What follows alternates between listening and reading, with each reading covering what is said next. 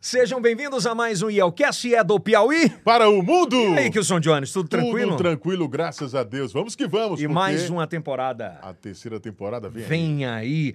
Uh, primeiro dizer que você está muito elegante. Heron, veste o homem atual. All black, né? É, tá, tá linda. Tá. A nova coleção que chegou agora está espetacular. Eu encontro onde? Heron nas lojas Noroeste, Piauí, Maranhão e também loja Heron no hum. Teresina Shopping. Aliás, eu quero te convidar a acompanhar todos os nossos parceiros que trabalham aqui com a gente, que aparecem aqui atrás, a exemplo da G3 Telecom, se você quer ter uma internet de qualidade, a estação IC, onde é gravado o IELCast, é o primeiro case de sucesso uh, um case de amostra da G3 Gamer, que é uma internet absolutamente rápida, com um, um giga de app e um giga de, um giga de DAO, então é um negócio muito fora da curva. E todos os patrocinadores que aparecem aqui atrás, se você consome qualquer um desses produtos, por favor, né, consuma esses produtos, nos ajude, afinal de contas, é quem paga a conta aqui. Dessa moral, né? É, lembrando que é o primeiro podcast em TV aberta para todo o Brasil, todos os sábados às 10h30 da noite e também em todas as plataformas de áudio, Spotify, Amazon, enfim. E no TikTok, no TikTok a gente está muito feliz, nós somos o quarto maior do Brasil hoje, mais de 230 milhões de views, também no Kawaii, no Facebook, no YouTube e seja bem-vindo à nossa audiência. E hoje a gente vai bater um papo com um cara que é muito bacana, tem uma história de vida muito legal. Saiu do interior do interior do Piauí, quase morre uh, por passar fome naquela época. Uh, é o filho mais novo de mais de seis filhos. Tem uma história que é revolucionada pela educação. Né? Através da educação se mudou completamente a sua realidade e a realidade de muita gente próximo. Hoje, nesse exato momento de 2023, é o presidente da Assembleia Legislativa. Ele nasceu em 19 de dezembro de 1966, é filho de Manuel Damião dos Santos e, Zel... e, e sua mãe, que é Joana. É o nome da minha mãe também, Joana. Joana. É, Joana Alves da Silva. O pai dele ele trabalhava com agricultura e a mãe era zeladora. Uma salva de palmas para o Franzé Silva aqui Aê. hoje no Ielcast. Demorou, mas você veio. Com muito prazer.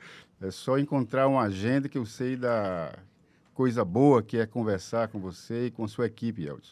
Quero aqui agradecer esse momento, o momento em que a gente busca fazer esse diálogo com o seu público, que não é um público pequeno, e eu sei da importância desse momento. Bater um papo, né? Diferente. É tipo uma mesa de bar, não é uma entrevista convencional. Eu acho que é importante.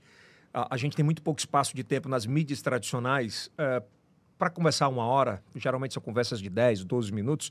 E não dá muitas vezes para pontuar sobre determinadas importâncias nesse cotidiano da vida. A gente vai lá e vai voltar, vai na frente, vai atrás. Mas a primeira pergunta que eu faço, Franzé, eu queria entender uh, quem é é, esse menino que nasceu em 1966. A, a, a, as memórias afetivas daquela época. Seu filho mais novo de quantos? São oito irmãos, eu sou o mais novo, sou o oitavo. E a gente tem muita gratidão às experiências que a vida nos dá, Yelson. É imaginar que uma criança lá no interior de Buriti dos Lopes teve que superar dificuldades. Dificuldades hoje que nós vivenciamos em várias outras crianças, Brasil afora. Ainda não acabamos com as dificuldades que existem na vida dos mais pobres. Esse é o grande desafio que cada homem público, cada mulher pública tem que ter. Botar sua experiência, botar sua competência, para que nós não possamos ter ainda crianças passando fome, situações de crianças que não têm a oportunidade de estudar, que não têm a oportunidade de ter saúde e acabam entrando nas estatísticas de pessoas que morrem por desnutrição. Ainda existe isso no Brasil. Infelizmente, né? Especialmente depois desse retrocesso em que o Brasil voltou ao mapa da fome. Isso vamos falar com, certeza, durante a nossa conversa. Sem, sem, sombra de dúvida. Ainda eu quero falar sobre aquele menino Franzé. Era, o seu pai chamava de Franzé ou tinha outro nome pelo nome completo? No interior a gente chama pelo nome. É, é era Franzé. É Francisco. Francisco Fran, é, Franzé. Francisco. Era, então, era o assim, Chico, Francisco. É, Francisco. Todos nós, é, filho de pobres, recebemos uma homenagem dos santos. É verdade. E eu recebi a homenagem de São Francisco de Assis. Não tenho o Assis, mas peguei o outro santo importante do interior que nos protege durante o período da seca, que é, Francisco, que é São José. É, Francisco José Alves da Silva. Eu também sou Francisco. Vamos lembrar então, filho mais novo, quais são as primeiras memórias afetivas assim? É, óbvio que eu sei que são de memórias de dificuldade, mas assim, é muito diferente do, de quem nos assiste hoje, uh, que o menino já nasce ali com o celular na mão. Uh, tem um, como é que era aquela época em Buriti, sem energia? Você consegue lembrar disso? Muito pouco, Yeldson. Eu saí de Buriti dos Lopes logo depois de três anos de idade para Parnaíba. Então, as minhas memórias são mais em Parnaíba. Então, eu era uma criança que vivia no interior do interior, como você bem colocou. Nós morávamos na zona rural de Buriti dos Lopes. Meu pai trabalhava como lavrador, minha mãe como lavadeira de roupas. Não era nem zeladora ainda. Nem era zeladora. Nessa época ela trabalhava coletando as roupas das famílias de melhores condições financeiras uhum. e lavava no rio Pirangi e de lá passava a noite engomando para no dia seguinte entregar na cabeça ali o, as roupas que ela conseguia fazer é, de trabalho no dia intenso de para pegar de o mínimo para colocar dentro de casa. Era assim que nós vivíamos. Vivíamos da produção diária. Meu pai era diarista e minha mãe também. Acabava recebendo o valor das lavagens de roupa que ela fazia e o meu pai do dia inteiro arrancando e cuidando ali da lavoura nas eh, lagoas de produção de arroz em Buriti dos Lopes. Então, muito pequeno, a gente tem pouca lembrança de Buriti dos Lopes. Sei da época em que nós tivemos que sair. A nossa primeira o, o experiência saída, de, o porquê dessa saída seca. Nós tivemos a seca tanto na questão na produção das lagoas, como também o rio, hum. já que era a fonte de matéria-prima, que era a lavagem de roupas. Então, o rio secando, as lagoas secando, e a fome batendo a porta, nós tivemos que sair. E era uma cadeia produtiva ali, né? Não, era, é, a economia girava em né? torno disso. Era a, era a economia da agricultura que tinha para o dinheiro para pagar roupa que a sua mãe lavava, e quando secava tudo não tinha nada. Não tinha nada. Então, assim, a, a fome nos obrigou a sair de Buriti e buscar sobrevivência em Parnaíba, que era e ainda é uma cidade polo. Então, todos aqueles municípios ao redor de Parnaíba ainda vivem em função é, da cidade de Parnaíba, que é uma, uma, cidade que acolhe as cidades vizinhas. Uhum. E nesse período, meu pai e minha mãe não, não tiveram outra opção, e eu só não sei, buscar sobrevivência para os oito filhos é, em Parnaíba. Vocês tinham parentes lá? Ainda tenho. Eu, na última campanha, é, consegui localizar alguns parentes é, do meu pai e da minha mãe lá em Buriti. Mas eu falo a época. Não, nós alguém, alguém... É, a, a, o meu pai era de lá, minha mãe era de Parnaíba. Então, se conheceram, foram morar em Buriti Então dos tinha um acolhimento lá. Por parte de pai. Então, família muito pobre, não tinha como um ajudar o outro. Buscavam ali sempre estar buscando a sobrevivência mútua, mas cada um preocupado em manter os seus filhos vivos. Oito filhos, né? Oito filhos, uma família muito grande e sem estrutura para poder enfrentar uma diversidade de, de, tempo que gerou ali a fome, não só dentro da minha casa, mas na casa de vários piauienses que moravam em Buriti e que moravam na região como um todo. E olha como é louco a gente falar sobre isso, quanto é importante, né? É, esse, esse essa proteção a, a, crianças até seis anos, né? sobre alimentação, sobre educação, sobre cuidados de saúde, que hoje se prioriza muito em todo o Brasil com essa nova gestão Lula. A gente fala sobre isso que quase chegou a morrer por fome, né? Eu cheguei em Parnaíba com desnutrição extrema. Se eu não tivesse sido internado na Santa Casa de Misericórdia, recentemente eu estava dialogando com as Santas Casas, com as instituições sem fim lucrativo do Piauí, hum. para fazer uma PEC. Eu quero fazer uma PEC para dar recursos para as instituições sem fins lucrativos. Porque quando o Estado não funciona, é, essas instituições prestam grandes serviços. Aqui no Piauí, Amparo, nós temos que total. falar do São Marcos. São Marcos é uma instituição sem fim lucrativo que hoje tem um papel importante no combate, na, na recuperação de pessoas na área de oncologia. Então, lá em, Teres, lá em Parnaíba, a grande referência na área de saúde ainda é a Santa Casa de Misericórdia, mesmo com a existência do hospital hoje de Sil Arco Verde. E foi lá que eu escapei de entrar na estatística de morte por desnutrição. Passei cerca de 90, 90 dias internado oh, na, Santa, na Santa Casa para poder recuperar e ter esperança de vida. Tem, você lembra de, de memória sobre isso? O que sua mãe falava? Quantos quilos você chegou? Não, não lembro. Era, eu acho que eu cheguei lá quase que morto. Né? A fome estava muito forte. Então, de imediato, minha mãe já me levou Hum. para a Santa Casa e foi na Santa Casa que eu fiquei 90 dias eh, no soro, bus- depois buscando alimentação de reforço alimentar iguais a muitas crianças. Milhares. Não posso falar que foi só eu que fui salvo. Foram cria- diversas crianças que tiveram o amparo da Santa Casa de Misericórdia para não entrarem dentro da estatística de morte. Aí depois de 90 dias você consegue, graças a Deus, se reerguer com a sua família. E esses oito irmãos continuam como? Trabalhando. As minhas irmãs mais velhas como empregadas domésticas, os meus irmãos vendendo coisas no mercado, bolo, eh, mingau, fazendo limpeza de, de terreno das pessoas que tinham um maior poder aquisitivo, capinando eh, terrenos. E foi dessa forma que a gente sobreviveu até novamente a minha mãe, que foi sempre muito corajosa, tomar a decisão de que para ter uma melhoria de vida, para poder encaminhar os filhos, que é uma coisa que a gente ouve muito das pessoas mais pobres, encaminhar os filhos. E nessa necessidade de encaminhar os filhos, nós entramos numa aventura de pegar o velho trem que sai de Parnaíba a São Luís. Minha mãe vendeu o que tinha, que era possível vender, uma bicicleta, uma... Ma- comprou... ma- Mas, eu ainda, desculpa interromper, mas eu tenho que perguntar sobre isso. É, a gente saiu agora do Dia das Mães, né? E é muito bom pontuar sobre isso, né? Lá quem mandava mais ou quem era mais protetor era a mãe e o pai. Naquela época a gente não tinha cultura muito do eu te amo, o abraço, o beijo. Qual a imagem que você tem da sua mãe? a imagem de todas as mães que parte muito na questão da coragem, Eldson. Então você pode ir em qualquer residência, qualquer residência. Na hora em que a coisa aperta, quem resolve é a mãe.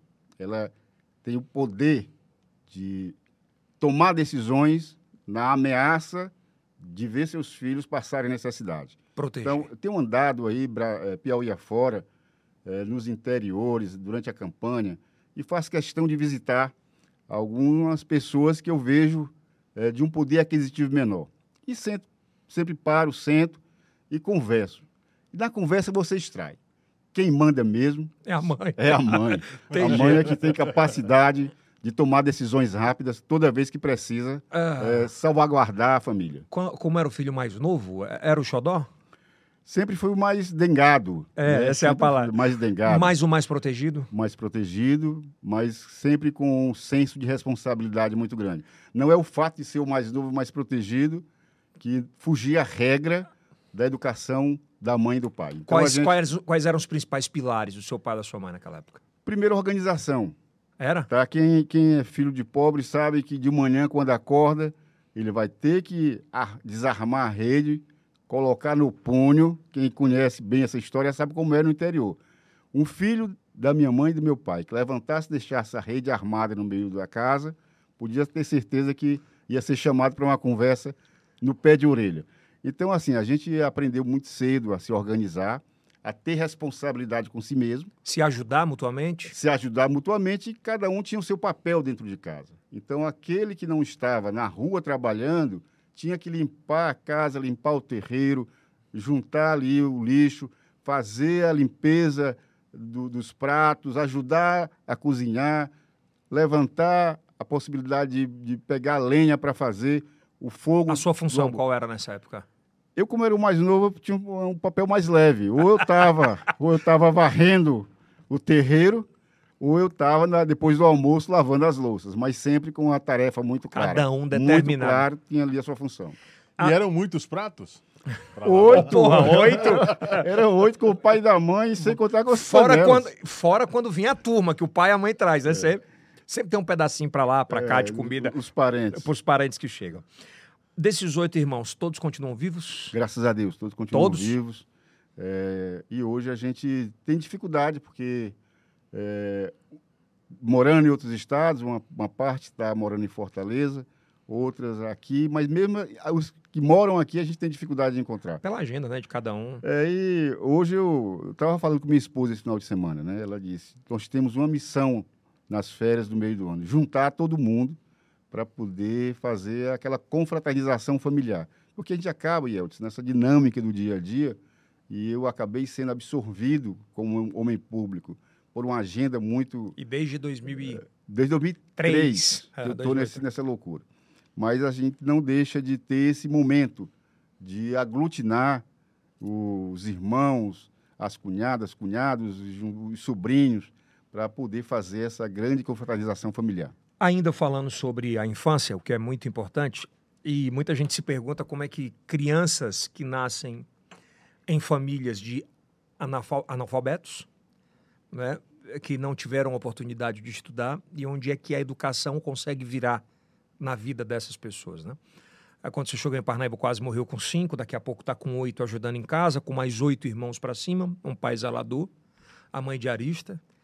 Onde é que teve tempo nisso tudo para essa família entender que o ponto da educação era o divisor, era a única coisa que podia modificar a realidade de vocês ali? Eu acho que a questão da vivência de quem é analfabeto. Então, meu pai e minha mãe eram analfabetos e sabiam da limitação que ele tinha. Então, ele olhava ao redor, via o- os vizinhos eh, com a capacidade financeira de melhor criar os seus filhos, e eu acho que eles traziam para si essa responsabilidade. Não querer que os filhos tivessem a mesmo, mesma situação e o mesmo destino deles. Então, eles aprenderam a, a se superar a partir dos filhos. E eu acho que essa é, é é o grande legado de todos os pais e de todas as mães que são analfabetos. É buscar se superar nos filhos. E isso a gente percebe que toda mãe, todo pai, é, quando não tem conhecimento das letras, o maior desafio é fazer os filhos aprenderem. E aprende pelo bem ou pelo mal. Porque No na- amor na dor. na visão de um pai que não tem acesso É. ao mundo das letras, ele não quer se permitir a ver o filho seguir o mesmo caminho. Quer que o filho, o filho Ou esteja vai, é, ou, ou vai estudar no amor ou na taca. ou na dor. é, ver. Franzé, quem, quem é que puxou esse bonde para a educação dos oito filhos? Porque eu acredito que teu pai e tua mãe cobravam muito para mudança da realidade, né? Na realidade, a gente Mas percebe, tinha alguém que puxou assim dos irmãos? é, a gente percebe que os mais velhos tinham uma missão maior de ajudar na criação dos menores. Mas é incrível. A minha irmã mais velha, né, mesmo trabalhando de manhã, de tarde, de noite, conseguiu se formar. Caramba! formou, é, fez o curso de enfermagem e fez o curso de letras. Mexe contigo, né? É, porque Pode ficar à vontade. Só sabe quem passou, né? e eu disse, superação, superação assim. Eu peguei o tempo bom, peguei o tempo bom, mas assim, ela, ela tinha que trabalhar e estudar. De É. manhã, de tarde, de estudar à noite, e estudar à noite. Escola pública. Escola pública. Faculdade pública. Chegar a se formar em, dois Fermo. cursos superiores, Dois? Dois, ela fez enfermagem e letras. Então a gente percebe é, que passou a ser exemplo de vida para os irmãos mais novos. Então eu já peguei o. o- o- Então tu via aquilo e falava, ah, eu não posso ser menos. do que ela. Então, assim, Ela gente- foi uma mãezona também. É, ela, ela, Ela é ainda. Ela é ainda. Então ela passa a ser exemplo é, para sete irmãos a partir da realidade dela. Quantos deles deram errado? Nenhum. Porque assim, a, é a- a- história de dar errado O exemplo arrasta. é, arrasta. Dá errado até porque você tinha ali um pai e uma mãe muito próximos. Não podia ter, de forma nenhuma. Eles eram caxias de dizer assim, vai sair com quem? Não, não. De, De- de, de- Da história de poder sair à noite, de ir para uma festa. Não. Não. A mamãe e papai tinham muito essa questão de que tinha uma missão. Essa missão tinha que ser ali cumprida 100%. Cuidador mesmo. E Cara, massa, a- a- a preocupação de, de não perder o horário da, da aula, a preocupação de cumprir a tarefa antes de dormir. Então, eles, sem ter noção do que, que era o processo educacional eh, tradicional, mas eles sabiam do objetivo que eles queriam para os filhos. Eu acho que é uma pergunta que eu vou te fazer agora, muitos pais precisam ouvir. Eu queria que você falasse assim muito, muito fortemente de vivência, não de achismo, nem de literatura, mas de viver. Hoje nós vivemos numa terceirização da educação, onde o sucesso pessoal de um pai ou de uma mãe, ele na cabeça é validado pelo insucesso muitas vezes do filho.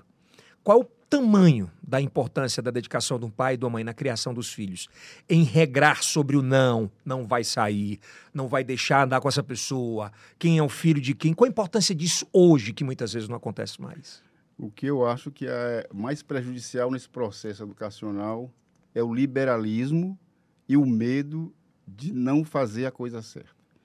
Hoje, alguns pais acabam liberando demais seus filhos, acabam deixando de cobrar deles responsabilidades que depois se reverte contrariamente dentro de casa.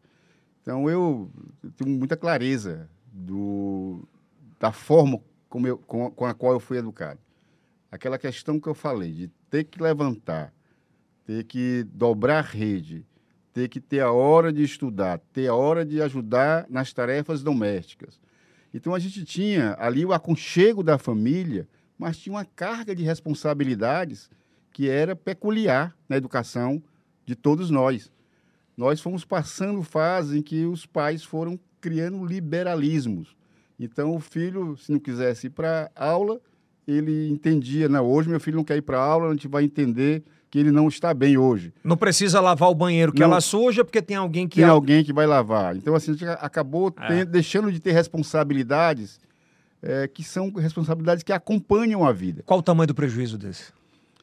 Incalculável. Hoje nós temos filhos que não respeitam seus pais, nós temos situação de filhos que não aprenderam a se desafiar. E nós que nascemos dentro de um regramento educacional mais tradicional, nós tínhamos que aprender a nos desafiar. Então, um filho de uma lavadeira de roupa com o diarista tinha que saber que tinha que passar de ano todos os períodos. Então, não tinha possibilidade de perder um ano. Você nunca reprovou. Nunca reprovei. Então, é- essa era a meta. Então, nós tínhamos um objetivo. Qual é o objetivo? O objetivo é que um dia a gente pudesse ter uma oportunidade de vida melhor. Não voltar a ser uma pessoa que precisasse eh, sacrificar o dia a dia para colocar o- o- ali o prato na através da educação. Mas através da educação. E eu disse assim, eu acho que É muito To- forte isso, toda, Fran? toda e qualquer família, toda e qualquer família, quando relaxa na questão educacional e na questão do respeito dentro de um ambiente familiar, vai ter prejuízos incalculáveis. E, e pior que não tem como você, você resgatar isso, porque o time já foi, não tem mais como recuperar. A sementinha ruim já está lá. Seus pais são vivos? Não, morreram ainda antes do, da minha experiência como gestor. Sério? É, em 2000 e em 2001 eu perdi um, em 2002 eu perdi o outro. Eles já eles chegaram a te ver formado? Chegaram, foi um maior. A minha mãe, meu pai não morreu antes, né? É, minha mãe sim, minha mãe viveu a alegria de, Que era o de, entrar, xodó dela? de entrar comigo na, na, Foi? na- na igreja, de participar de todo o processo. Lembra da fala dela para você? Lembro, a alegria muito grande. Ela, ela se realizava em cada vitória dos seus filhos, porque assim ela olhava e via que todo o processo educacional, de todos os ensinamentos que ela que ela deu aos filhos, ela via ali os frutos. Tem um ditado que diz, né, que eu acho muito bonito, que fala que o sucesso de um filho é a felicidade de um pai, mas o insucesso de um filho é o fracasso de um pai. É, isso é muito forte e real. Real mesmo. É, a gente, hoje, andando é, pelos municípios, andando mesmo aqui em Teresina, a gente percebe a tristeza nos olhos de um pai de uma mãe quando o filho está enveredando pela criminalidade, onde a vergonha maior não é do filho, é a São vergonha os pais. são os pais que não conseguem entender que, apesar de todo o esforço que eles fizeram, os filhos acabaram enveredando por um caminho que não é aquilo que eles pretendiam e sonhavam. Vai lá, Kilson. Lá no início. Voltando sua- de novo. Lá no início da sua adolescência, você foi menor aprendiz. Qual foi a importância desse processo? Nós Hoje muito- é quase que um crime, É. né? Botar alguém para tra- trabalhar. manhã. trabalhar. Mas assim, muito cedo a gente começou a trabalhar fora de casa. Eu me lembro, aqui chegando em Teresina com seis anos, eu já fazia parte do processo de trabalho familiar. tá? Então a minha mãe acordava muito cedo, antes de ir trabalhar como doméstica, empregada doméstica, ela deixava algumas missões para nós, filhos. Então, um ia para o mercado vender sabão, o outro ia vender. Eh, Quem é que fabricava o sabão? A gente comprava. Tinha uma. Na Miguel, já na, era vendedor? Já era época. vendedor. Na Miguel Rosa tinha um, uma usina de, de, sabão chamada Usina Livramento. Quem é de Teresina sabe é, a existência dessa usina. Hoje eu acho que é aquele local onde funciona um, um espaço de, de velórios. Mas ali a gente ia comprar com pouco dinheiro que nós tínhamos, comprava três barras de sabão e ia vender no mercado. Cortava? Mas, cortava com, a, com arame, fazia aquela coisa de arame, vendia as barras. E os mais novos, e o meu papel era lavar os copos. Os, os mais novos, o Antônio, que é o mais velho do que eu, ia fazer a venda da, do mingau de milho que a minha mãe fazia de madrugada. De e, madrugada para ir trabalhar? Para ir trabalhar, deixava já essa missão para que nós pudéssemos fazer nossa, nosso trabalho familiar. E eu, o meu trabalho era lavar os copos. Então a gente levava dois baldes, um balde para fazer a primeira limpeza, a segunda limpeza, para poder servir é, aos clientes dentro desse mingau que era fabricado pela minha mãe de madrugada. Então esse processo ele foi contínuo. Terminou essa questão de vender coisas no mercado, apareceu a oportunidade de ser menor aprendiz da SASC. E eu já, já um projeto público. Eu já com 12 anos de idade já estava trabalhando. Já tinha saído de Parnaíba? Já estava aqui em Teresina. E eu passei por lá também, né? Passou, Você passou por lá? Passei. Era, uma, era um, um, uma farda, era um macacão marrom que a gente usava e passava de sete e meia a meio-dia e meia trabalhando, fazendo recados dentro das repartições públicas. Esse foi o meu primeiro trabalho formal aqui em Teresina. Quanto tempo você passou lá? Passei uns três anos. Porque, é, até o, os 15 anos, é, encerrava esse estágio e você era desligado. Mas me desliguei antes, porque a gente é, focou mais no estudo, a minha mãe achava que estava atrapalhando, e ela me tirou desse trabalho de menor aprendiz para que eu pudesse me dedicar a, melhor ao estudo. A pergunta para a meninada aprender, do dinheiro que você recebia, você ficava com quanto e dava quanto para a mãe? Ficava tudo com a mãe, a mãe que dava alguma coisa para gente. Hoje em dia, meu amigo, menino recebeu... A cultura nossa mais antiga era de... Entregar tudo. Chegar e fazer uma pote, né, mãe? E o orgulho era de dizer assim, estou contribuindo para uma uma feira, estou contribuindo para uma mistura, estou contribuindo. E hoje é o eu, né? É, e uma coisa, e a alegria que a gente tinha de receber alguma coisa para ir comprar um, um, picolé, comprar um, um lanche. Um, uma, uma, coisa que tinha muita alegria naquela época era poder comprar um caldo de cana com pão massa fina. É verdade. Com manteiga. É, com manteiga. era bom. Então, essas situações é uma situação que a gente se enchia de orgulho é de entregar e receber alguma coisa de volta. Bom, a partir dos 12 anos ali, começa, obviamente, o, o jovem, o garoto, começa a entender um pouco mais do mundo, começa a entender Novos sobre horizontes. os movimentos estudantis ali. A 13, 14, aquela revolta boa na escola de querer uma escola melhor, de começar a trabalhar mais com isso, de conhecer um mundo fora daquele mundo mais da realidade familiar. Quando é que os movimentos sociais começam a entrar na tua vida? Uh, quem foi assim, quem sempre foi a inspiração à época ainda, e, e, qual a importância do envolvimento do jovem até nos dias de hoje numa militância saudável, né? sem, sem extremismo? É, nesse período em que a gente fazia esse trabalho de organização familiar na, na com renda... Com 12. É, começou com oito e fui até 12 uhum. fazendo isso, ajudando nas vendas no mercado da Pissarra, depois como menor aprendiz. Mas o despertar de uma visão mais ligada à questão social veio pela igreja. Então a gente mudou do bairro Ilhotas para o bairro Cristo Rei. É, foi o primeiro conjunto habitacional é, construído no governo Geisel. Então eles construíram um conjunto chamado Conjunto Cristo Rei. Que é, é o, que é o que a gente tem até hoje. Tem até hoje. Ali de no... trás ali do, do, da Polícia Militar. Exatamente. Ali por quem conhece ali é o Cristo Rei tem uma picanharia, a picanharia o Nelson é logo atrás do Nelson.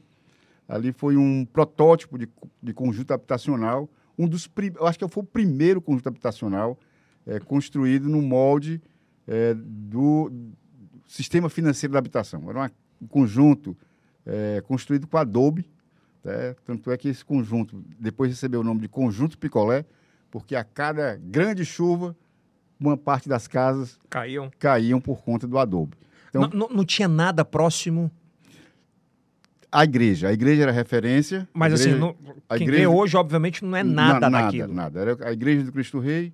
Nós tínhamos um padre que é referência naquela região de Teresina, que era o padre Pedro Maione, o italiano, que fazia um grande trabalho naquela região. E foi ali, a partir da igreja, que eu comecei a ter o despertar de uma visão mais social, mais justa, mais fraterna.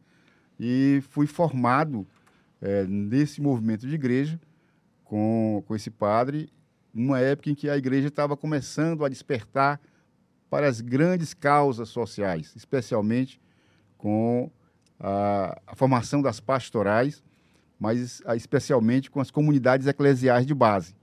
A minha formação social vem desse momento, aonde a igreja passa a olhar para, para os pobres, né?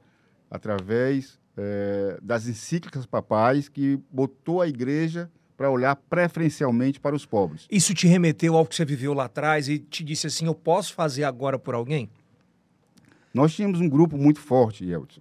Nosso grupo ele, ele trabalhava essa questão eh, da ação preferencial pelos jovens. Então, nosso grupo eh, trabalhava dentro das pastorais da infância, preocupada com, a- com as crianças que habitavam na região ali da Ilhotas, do Cristo Rei, do- dos Três Andares, levantando as situações de extrema pobreza, trabalhando com a construção de casas através de mutirão, e isso foi fazendo com que a gente passasse a ter um olhar mais consciente na parte social. E foi de lá que eu saí para o movimento estudantil e depois para a formação Com do quantos PT. anos? Nessa época? Nó- Nós militamos na, na, na época Dos 13. do- dos 12 aos 16 anos. Né? Isso de forma muito forte. Foi nesse período em que encontrei, através do trabalho de pastoral Trindade? com a Trindade. Ela militava na região norte da, da cidade, nós militávamos na região sul e acabamos criando uma pastoral. né? Tinha a pastoral da juventude e nós tínhamos pouco acesso a essa pastoral. E nós criamos, eh, com os grupos de, de periferia, das igrejas de bairro, uma, uma pastoral da juventude do meio popular. Foi ali que eu comecei a perceber a liderança da Trindade. Como é que ela eh, tinha a percepção de que pre- precisaria ter um, um grupo mais antenado, mais dentro de uma realidade de excluídos, para poder, inclusive, fazer o debate dentro da igreja. Franzé, qual o tamanho, ou qual foi o tamanho da Trindade naquela época? o tamanho que ela tem hoje, uma grande liderança. Eu acho que vai passar aí décadas e décadas e nós vamos estar falando da Trindade. Trindade, ela viveu além do seu tempo. Ela, estou te falando que a gente, dentro do movimento de igreja, ela já dizia, essa igreja é uma igreja que precisa olhar e ouvir os excluídos. Isso quando a gente não tinha esse movimento forte dentro da igreja. Apesar de ter ali a realidade do, das comunidades eclesiais de base, de ter o, trabalho feito pelos padres progressistas mundo afora, de já ter alguns papas que, mesmo, mesmo conservadores, já tinham algumas eh, situações de fazer o debate pela, pela melhoria da vida das pessoas, eles, eles ainda tinham uma, uma visão muito tradicionalista. E a Trindade foi essa pessoa que percebeu que era necessário unir os excluídos dentro da própria igreja. Eu vou dar um pulo, mas eu acho que há pouco. Não sei se você já ouviu essa pergunta, mas é uma curiosidade minha, né? É, sabendo da sua ligação com ela, de que foi a primeira grande referência social, né? efetiva, e hoje sendo presidente da Assembleia, entendendo que foi lá naquele local que ela teve né, o seu problema, ah, enfim, eh, de saúde e que findou a sua vida no dia que você assumiu a presidência ali. Passou um grande filme Eu, na realidade, eu, eu- o filme foi quando eu assumi como deputado em 2019. Eu fui assessor da Trindade. Eu sei. Então, eu falo sobre presidência porque é, um. É, não, é um, é um sonho que, é, que a gente sabe que ela também... Ela também ela, tinha. Ela tinha. Então, eu lembro da- das vezes em que eu produzia as coisas para a Trindade, e é interessante eu, eu lembrar isso, Yeltsin, porque Eu era um já auditor Concursado, concursado da prefeitura. e fazia esse trabalho voluntário para a Trindade. Então, Era a voluntário? Gente, era, a gente fazia ali, sentava, escrevia, analisava os balanços, via as situações que ela precisava denunciar dentro do governo do Estado, fazia um trabalho com gráficos, com tudo, e colocava na mesa da Trindade. Ela chegava, olhava, passava e pedia um cigarro. E eu ficava olhando, disse, a Trindade não vai ler. Ela saía para o plenário e deixava o, o que, o que tinha, que tinha produzido. E eu disse, se essa Trindade sent- subir no plenário e não falar hoje do que eu passei o dia produzindo, eu vou ficar muito zangado. Ela chegava e arrebentava. Arrebentava porque assim, nós fazíamos dados técnicos, informações com gráficos, e ela falava de povo. Ela tinha linguagem, o Che- cheiro de povo. Cheiro de povo. Então, assim, tudo que nós dizíamos ali, tecnicamente, Ela sub- traduzia. Ela traduzia. Subiu no plenário e arrebentava, falava todas as informações que nós tínhamos passado, sem. Olhar o papel. Ela tinha deixado lá na, na mesa dela. Isso é- São poucos que fazem isso. São poucos. Então, assim, Pouquíssimos. porque ela tinha um sentimento de povo, e eu acho que esse é o, o grande elemento que vai- ela vai ser lembrada por muito tempo. Ela conseguia sensibilizar aquilo que o povo tinha vontade de dizer, que tinha vontade de viver e que ansiava por melhorias. Então, ela ter vindo de uma família pobre, ter militado em movimentos populares, eh, ela nunca perdeu a essência E é o que não pode, né? e que não pode. Então, quando a gente fala assim, a guerreira Trindade, a juventude que não conheceu a Trindade não entende por que, que as pessoas ainda chamam, depois de ela ter morrido, ter passado esses anos todos, eh, sem estar no nosso cotidiano, como é que as pessoas ainda lembram, como é que as pessoas ainda reverenciam a imagem da Trindade. Você estava onde na época? Quando a Trindade morreu, estava no governo do Estado já trabalhando com a parte de formação da CGE. Lembra como foi? Lembro, lembro, a gente se espantou com a notícia, todo mundo correu ali para a unidade médica da Medimagem, porque ninguém acreditou. Né? Ela teve desmaio ali no- no, No- no- no, no centro de artesanato e muito próximo ali na foi só pegar a rua Paissandu e chegar lá até o, o- a Medimagem e quando a gente chegou lá as notícias não eram muito boas Ela era muito forte, dormia pouco. tinha uma situação de estresse né tinha uma agenda muito extensa Tá a, vendo? a questão de fumar era uma coisa também que a gente brigava muito com ela Não mas fumava muito? fumava muito Então, Fumava ele- muito ela. fumava você lembra né então que você tinha falado que ela... É, entrevistamos algumas vezes ela na Rádio 1 de Maio. O Franzé conheceu bem a Rádio, a. Rádio 1 de Maio. Então, o problema também talvez tenha sido muito fortemente o estresse associado a- a- ao tabagismo ao tabagismo, né? Que louco, né? Voltando um pouco agora, né? A gente antecipou um pouco, mas voltando. É, esse primeiro concurso na prefeitura, ainda voltando e falando dos seus pais, quando você passou essa. Eu gosto de trazer esses sentimentos, porque são sentimentos únicos e que dão exemplo para jovens que, que ainda não entendem o que é o poderio né, da educação, o poderio de você se transformar através do seu conhecimento, da dedicação, de entender que é melhor trocar uma noite por um dia de estudo. E hoje a gente, infelizmente, pelas redes sociais, essa concepção de dedicação sobre estudo, de receber o resultado com um pouco mais de tempo, mas seja contínuo e não seja um resultado curto. Na realidade, é, um- é uma sequência de vitórias, Yeltsin. É você imaginar que naquela época nós tínhamos uma universidade do Piauí. Era a Universidade Federal do Piauí. Só existia ela. Depois foi criada uma particular. Mas a porta de entrada do ensino superior era a Federal do Piauí. E eu lembro que na hora de fazer o vestibular, foi a primeira grande vitória da minha vida. tá? Porque ali foi um divisor de águas. Você se formar dentro de uma universidade que era uma peneira. Total, né? Pouco central. Você tinha 80% de alunos de escola particular que passavam, muitas vezes, e você tinha 20%, 25% de escola pública. Exatamente. Eu, eu, eu lembro que eu passei com 17 anos de idade, a minha turma, né? De, A Siri. a minha turma de 30 alunos, tinha seis oriundos de escola pública. É, tá o vendo? restante era diocesano, 20%. era colégio das, das irmãs, eram os colégios particulares que aprovavam na época, Colégio Andréas, Colégio Cursão, e somente nós ali, Pô. seis alunos de escola pública. Filho de zelador. E isso, entrando, foi a primeira peneira, grande desafio. E eu costumo dizer, eu acho que quando eu defendo a escola pública é porque eu vim de lá. né? Então, é, o grande papel que nós temos enquanto gestor é defender a escola pública. Essa desculpa de, ah, a escola pública não presta. a esco- Depende muito do aluno também.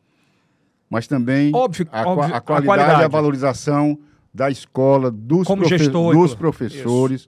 É, nós não podemos, de forma nenhuma, é, Isentá-los, fugi- né? fugirmos é, do reconhecimento é, das, professor, das, Não, óbvio. das pessoas que trabalham dentro do sistema Não, público. acho que você entendeu. Mas depende do aluno querer. Ele pode ter uma estrutura maravilhosa. E se ele não quiser? Eu, eu costumo dizer que eu tenho uma dívida muito grande com a escola pública. Porque você imagina que professores que eram mal remunerados, as pessoas que trabalhavam como secretários, zeladoras, também mal remunerados, com salários atrasados, nunca deixaram de cumprir a sua missão. Então, assim, a escola pública, mesmo em momentos difíceis, ela cumpriu o seu papel social. E aí o reconhecimento de, de todo um grupo, não é um- um- uma situação isolada.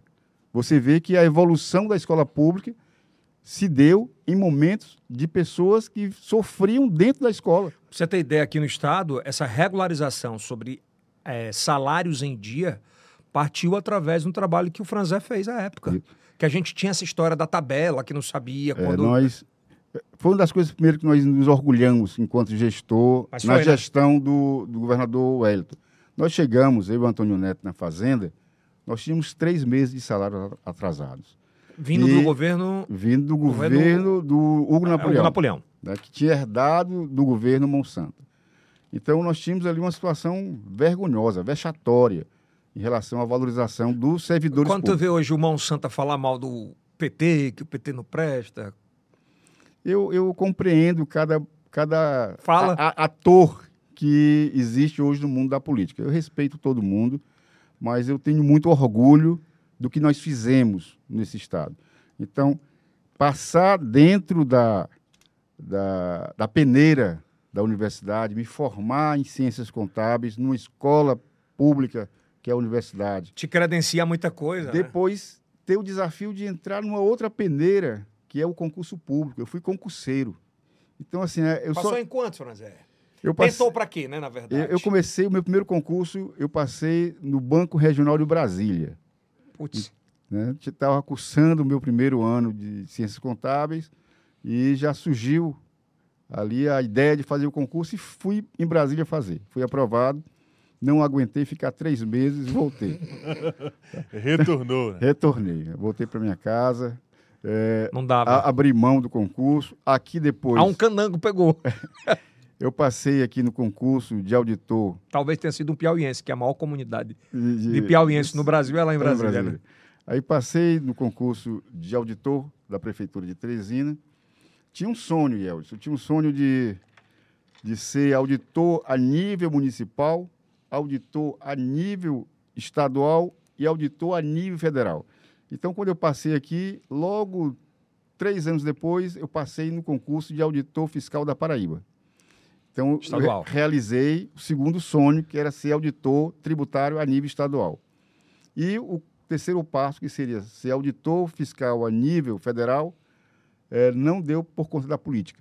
Mas a minha ideia era ser auditor nos três níveis e me aposentar depois e virar consultor de empresa. Não deu. Não deu. E eu pedi deu. música no Fantástico no terceiro, né? mas, mas realizou o sonho. Realizei. E- Ah. E, eu acho que o sonho maior de ter frustrado essa, essa terceira etapa de auditor fiscal a nível federal foi a contribuição que eu dei ao meu Estado. Que parte dessa história, né? Falei aqui da, da história do, da vergonha que era os servidores públicos do Estado ter que aguardar uma manchete de jornal para saber o dia que ia receber salários. E isso com dois meses de atraso, mais o décimo terceiro. E nós, em dois anos, conseguimos tirar esse atraso, publicar a primeira é tabela anual de pagamento. Porque falar é muito fácil. Quanto tempo de dedicação sobre isso? Dois anos, dois anos. Nós fizemos uma, eh, um trabalho de muita Técnico mesmo, né? E planejamento, Yeltsin, não, não se vive sem planejamento. Eu estava aqui há pouco vendo é, o- é, essa estrutura que você montou, não, não foi à toa, é com planejamento. Então, nós chegamos no estado do Piauí para administrar a parte financeira com Antônio Neto com um endividamento fora do comum. Então, a, a a despesa, a dívida do Estado era uma vez e meia a receita. É, costumo dizer na- nas minhas conversas que faço pelo Piauí afora. É como um pai de família que recebe o salário mínimo e quando ele junta os talões de água, luz, a conta do mercadinho, a farmácia, dá uma vez e meia o que ele ganha. Então ele vai estar, sempre endividado. Era o Piauí. Por isso que o Piauí era o estado mais pobre da federação e sempre foi. E nós passamos ali durante dois anos a fazer um trabalho de melhoria das receitas e organização da despesa, Se cobrava mal e se gastava muito. dentro de um descompasso. Total, Isso, isso fazia com que o Piauí não tivesse escola de ensino médio nos municípios. Nós tínhamos apenas nos, nos municípios que eram Polos, municípios né? Ah.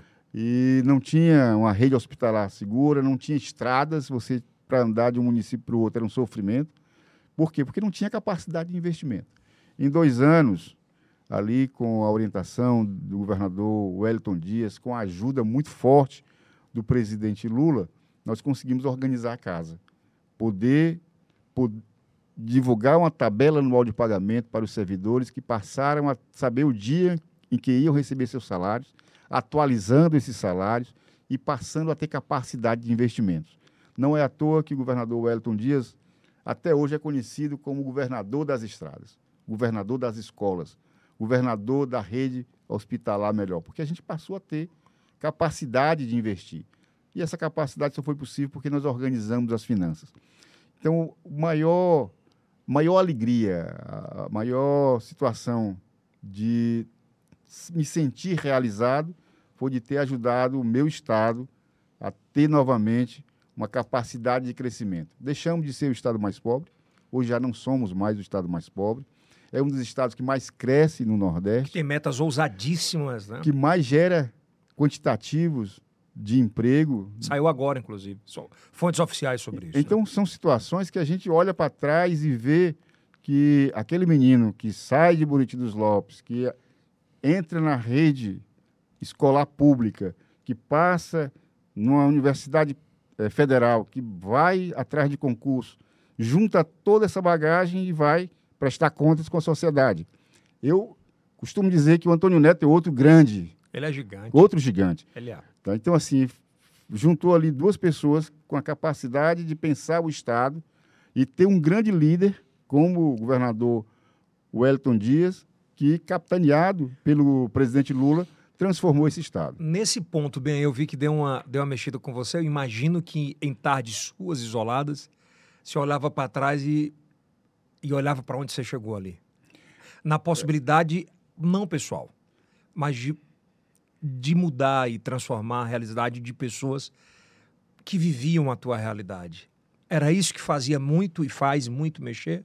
Isso, eu, outro dia conversando com o Antônio Neto, a gente parou um dia na casa dele para tomar uma cerveja. Meu vizinho, Recentemente, Panamá. recentemente na- aqui na, ele mora na Inga. Ele é extraordinário, né? cara. E a gente estava lembrando isso, né? Que ele também vem de uma família muito simples. E a gente diz, olha, a gente acabou devolvendo para a sociedade tudo que a sociedade investiu na gente. Então ele é oriundo de escola pública, eu também, e a gente sempre foi beneficiado pelos impostos das pessoas que bancavam as escolas E públicas pelas políticas públicas. e pelas políticas públicas. Então, assim, é, eu tenho muito, muito orgulho né, de ter participado desse momento da história do meu Estado. E agora, sempre lembrando que nada mais do que devolver o que recebeu da sociedade. E tem um ponto que é importante que isso ressaltar, que são áreas extremamente impopulares. Sim. Tanto o Antônio Neto nesses anos, quanto a sua posição. Eram decisões extremamente, muitas vezes, impopulares, que tiravam votos para quem queria ser político, porque é a decisão do equilíbrio, não é a decisão da bajulação.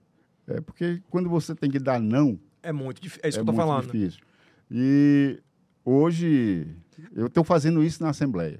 né? Eu peguei a Vamos gest- chegar lá já já. peguei isso na gestão e nós estamos fazendo a mesma coisa que eu fiz na Nessa Secretaria história, da né? Fazenda, que eu fiz na administração, sempre com o olhar de responsabilidade social. Eu acho que o gestor que não tem esse E olhar equilíbrio, né?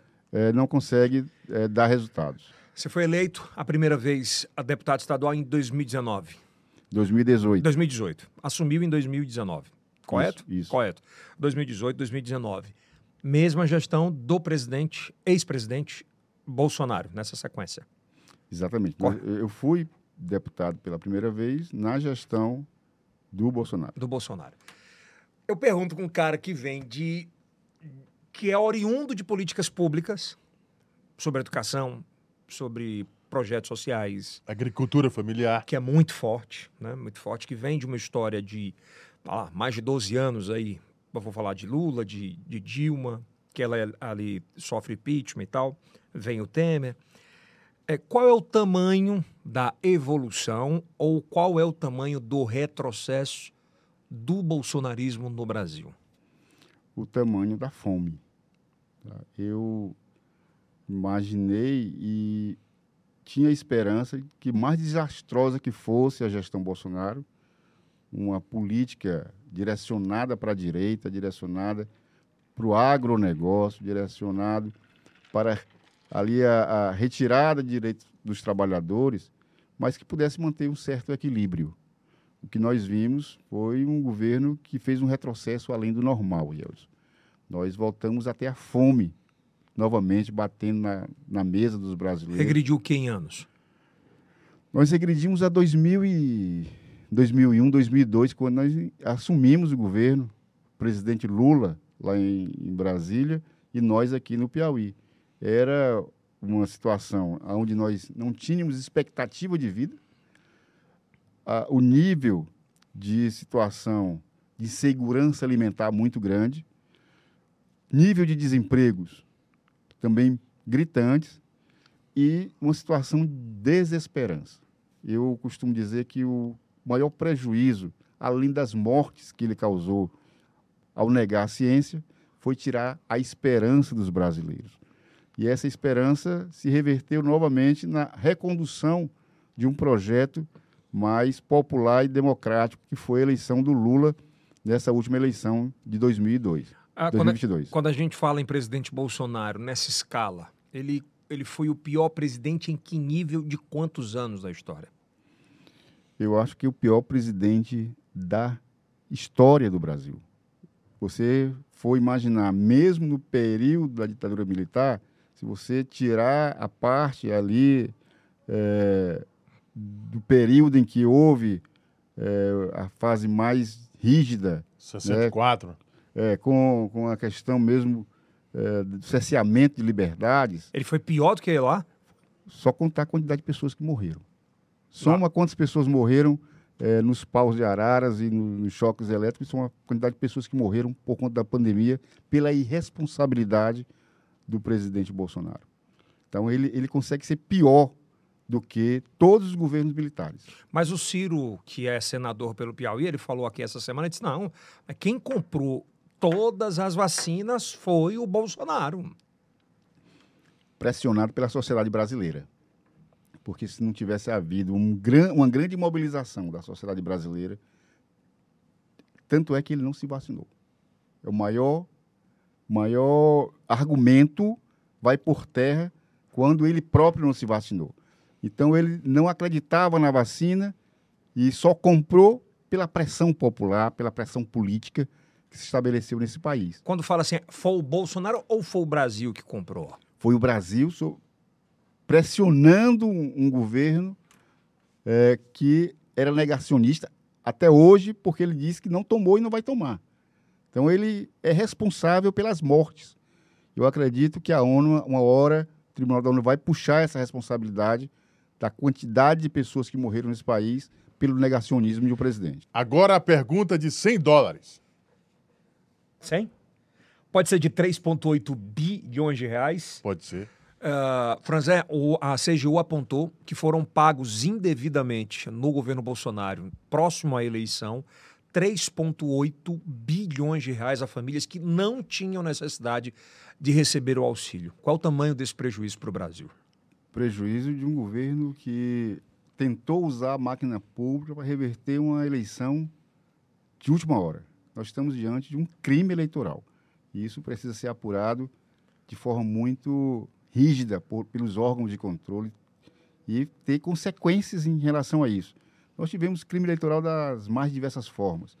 Aqui no Nordeste, nós tivemos a Polícia Rodoviária Federal agindo de forma é, de evitar a circulação das pessoas para poderem chegar até os seus locais de, de votação. E agora nós temos um crime maior ainda. São 3,8 que poderia salvar a fome de... de milhares de pessoas que. É muito que, forte, né? Tá? Então, assim, pagos indevidamente. Então, nós temos aí. Eram famílias que a, não precisavam. A necessidade de. Não só da apuração, né? não é só denunciar. É que esse crime venha a ser tipificado e as pessoas sejam punidas por esse crime. Não Quem podemos... faz isso pode, tem que ir para a cadeia? Isso é, um, é dinheiro público. Isso é dinheiro público e esse é dinheiro que poderia estar tirando a fome de algumas pessoas. Então, agiram de forma irresponsável, foi um crime eleitoral e merece ser apurado com rigor. Você acredita que tanto ele quanto Michele Bolsonaro estarão inelegíveis até a próxima, o próximo pleito? Eles vão estar inelegíveis pela eleição normal. Tá? Então, eu, eu, já queria que eles fossem candidatos para ver a vergonha que vai ser a votação dos dois. Porque, embora a gente saiba que ainda existe uma direita reacionária, é. tá? mas nós precisamos mostrar... Se fala em 30%. Esse 30% vai diminuir. Eu acredito que vai diminuir, Eldson. Acredita? Porque, acredito, acredito. Eu acho que o governo o governo está começando novamente a organizar as finanças do Brasil. É, vamos ter novamente um crescimento da economia, restabelecendo políticas importantes como a política habitacional, restabelecendo a geração de emprego e renda, fortalecendo a agricultura familiar, fortalecendo também o agronegócio. Esse país, a tendência, novamente, é ter o pleno emprego que nós vivemos no, no, segundo governo do presidente Lula. E tem um fato que é muito importante a gente falar sobre isso, que é acreditar na formação é, digital e tecnológica. Não é que, assim, uh, Parnaíba é um grande celeiro disso, o Piauí tem essa proposição de ser. O Brasil exporta mão de obra para o mundo inteiro. Uh, eu conheço o caso do Denner, que a gente entrevistou aqui. O cara é, ele é, ele é auditor de números da Sony Music, trabalha em Los Angeles e trabalha da Pinheiro Machado. Que louco, né? É, é, você acha que é uma das grandes diferenças das gestões? É, eu tenho debatido isso nessas esferas, tanto a elementar quanto a esfera é, do ensino mais de ponta. Uhum. Nós não podemos, de forma nenhuma, deixar ninguém para trás. Então, quando eu falo que nós precisamos superar a questão da fome no Brasil, é porque ainda existem crianças que estão fora da rede escolar, que não têm creche, porque o governo federal anterior não investiu em creche. Mas também nós temos situações de crianças que hoje estão na rua pedindo Aumentou? Dinheiro para comer. Tá? Então, essas aumentou isso? Aumentou. Nós precisamos resgatar essas crianças para a rede escolar. Precisamos colocar a nossa primeira infância nas creches. Mas também não podemos esquecer que nós temos uma educação de ponta hoje. Eu tenho uma, uma, uma situação dentro de casa, Yeltsin. O meu filho, é, quando foi fazer vestibular, ele fez e passou em várias universidades.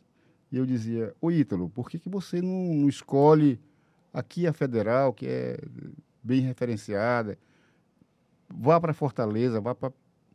E ele disse, não, eu vou para a Unicamp. Mas a Unicamp São Paulo, não, para Campinas, para São Carlos. E ele disse, mas filho, por que São Carlos? Não, filho, pai, porque eu quero ir fazer é, mecatrônica no Japão. Eu disse, mas filho, você tem Brasil sem fronteiras, você escolhe qualquer país depois para ir. Eles, e quem lhe disse que esse governo vai manter o Brasil sem fronteiras? Isso logo no início do governo. Isso lá atrás. Lá atrás, no governo Bolsonaro. Caraca! E eu fiquei, mas filho, tá bom, então você quer ir para São Carlos? Quero ir para São Carlos. Pois vá, para São Carlos. Universidade pública você faz lá em São Carlos. Pouco tempo depois, o Bolsonaro acabou com o Brasil Sem Fronteiras. E ele foi, depois, para o Japão, passou um ano lá, numa bolsa da universidade, na USP de São Carlos, com a universidade eh, japonesa. Pô, que história, hein? dizer, Então, assim, você imagina que, iguais a esse menino, iguais ao Ítalo, tem milhares de meninos com capacidade muito grande nessa área da tecnologia.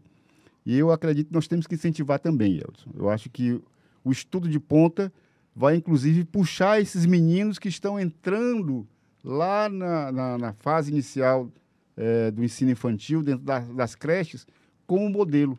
E eu acho que a, educação brasileira ela vai sempre evoluir através de modelos. Eu soube essa semana, inclusive, que na escola do Legislativo você pretende muito trabalhar para os filhos ah, dos servidores da Assembleia a oportunidade de entrar nesse mundo de tecnologia gratuitamente. Pelo menos os primeiros passos, né? É, nós temos lá um- um- uma orientação da escola do legislativo, primeiro qualificar os nossos servidores e ter um olhar especial sobre os filhos dos servidores.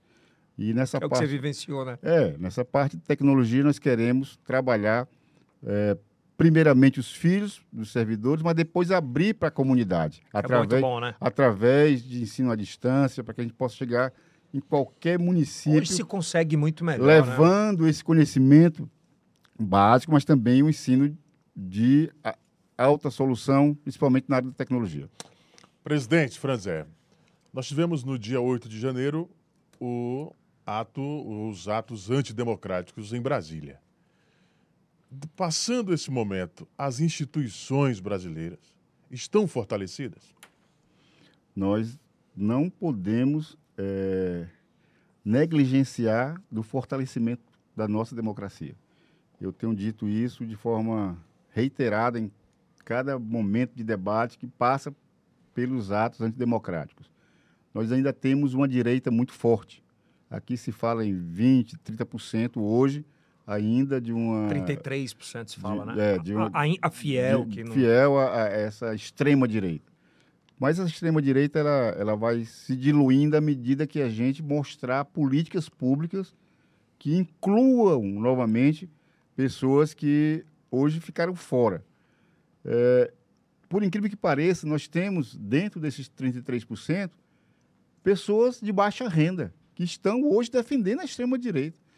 Na hora que essas pessoas passarem a, se a serem sentir incluídas, novamente, é verdade. nós vamos diminuir esse É percentual. que tem uma faixa etária muito específica, né? Acima dos 50 anos de idade. Exatamente. E esse, é, é, esse, esse público acaba influenciando também, dentro de casa, os filhos. Então, a, a lógica que a gente tem é que vencer a extrema-direita só tem um caminho, a inclusão. E a inclusão passa por diversos campos, desde o campo educacional, o campo da saúde, o campo da educação, o campo da oportunidade da geração de emprego e renda. E essa mudança parte, por exemplo, o cara que é de extrema direita tem um filho que tem a oportunidade de fazer uma bolsa fora do país, pago pelo governo federal. Isso pode virar a cabeça da- do pai, da mãe? Eu acho que muda a cabeça do menino. Que muda a cabeça, Eu acho que que tem uma influência em casa. influência em gran- em- grande. Eu, eu acho que a juventude, eu acredito muito na juventude brasileira e na juventude do Piauí. Eu acredito que as transformações vêm pela juventude. Eu falo da minha experiência. É. Né? Quer dizer, o, o momento de formação dentro da igreja, depois dentro do Partido dos Trabalhadores, e o compromisso social que eu passei a ter e trabalhar para ver o meu Estado evoluir, passa por essa formação que eu tive na juventude. E eu acredito que a nossa juventude está cada vez mais antenada, crítica, e tem que Muito ser- mais. E tem que ser crítica. Você se zanga quando você recebe crítica no Instagram, lá no TikTok? Não, é- de vez em quando algum político olha para mim e diz assim, olha, você é igual aos outros. Todo político é ladrão, todo político é corrupto. Essa é uma imagem que nós políticos não podemos nos melindrar. Pelo contrário, nós temos que fazer o convencimento de dizer, me dá uma oportunidade. É, vamos conversar sobre isso. Vamos analisar Debater, o- né? Debater. Me dá a oportunidade de, de te mostrar que é possível fazer política diferente. Na hora que você não contesta o fato de ser chamado de corrupto, de ladrão, eh, você dá a oportunidade do jovem questionar. E a juventude ela é muito crítica, Yeltsin. Nós precisamos entender que essa situação da juventude é quase que um pedido de socorro. Me mostra aí um caminho diferente da, da Me caminho, provar o contrário. me prove o contrário. Então, a- a nossa missão, enquanto político, é de recepcionar a crítica, dialogar com a juventude e dizer: vem para a política também. Nós vamos fazer agora, Yeltsin, é, o Parlamento Jovem. Já estou em entendimento com a Secretaria de Educação do Estado do Piauí e nós vamos fazer, dentro das escolas públicas, já o primeiro grande debate sobre política.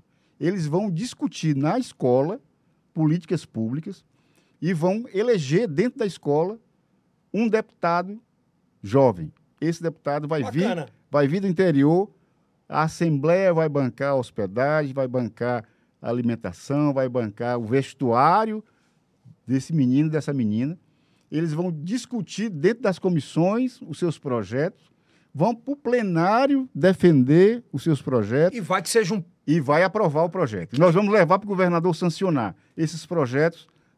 Nós, deputados, vamos recepcionar e apresentar como projetos definitivos. Qual é a ideia? de Seria uma fazer espécie de, de Bacana, Grêmio hein? estudantil? Ante- Eu ia perguntar sobre isso. É o Grêmio de antigamente. Grêmio de antigamente. Só que Que essa agora, meninada de hoje nem. Só que com voz. Com voz, com direito ao debate. Então, assim, nós Ah. queremos. E no parlamento, né? No parlamento real.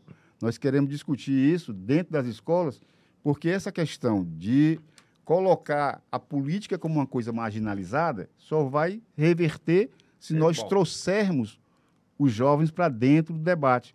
E nós termos a capacidade de ouvi-los. Quem não tem capacidade de ouvir a juventude não vai ter capacidade de transformar a realidade desse país. Então a juventude é crítica por natureza. Eu já fui jovem e fui crítico. Você também já foi jovem e já foi crítico. E nós temos que entender que essa juventude é quem vai ocupar os espaços políticos em breve. E com muito mais, e com muito mais antenados, né? Sem sombra de dúvidas.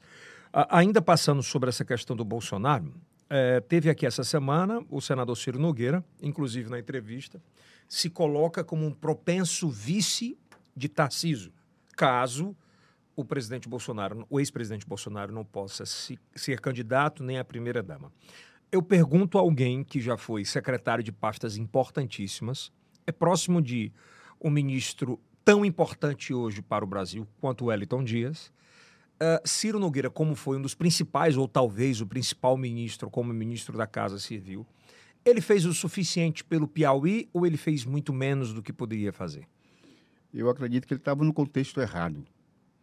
É, se ele tivesse no governo que defendesse a vida, que defendesse a melhoria da vida dos pobres, que defendesse o desenvolvimento de forma sustentável em todas as camadas sociais, ele teria tido a oportunidade de ajudar melhor. Ele estava dentro de um governo retrógrado, genocida, que, ao contrário de- fazer o Estado brasileiro avançar, retrocedeu, a economia retrocedeu, os empregos diminuíram, a fome aumentou.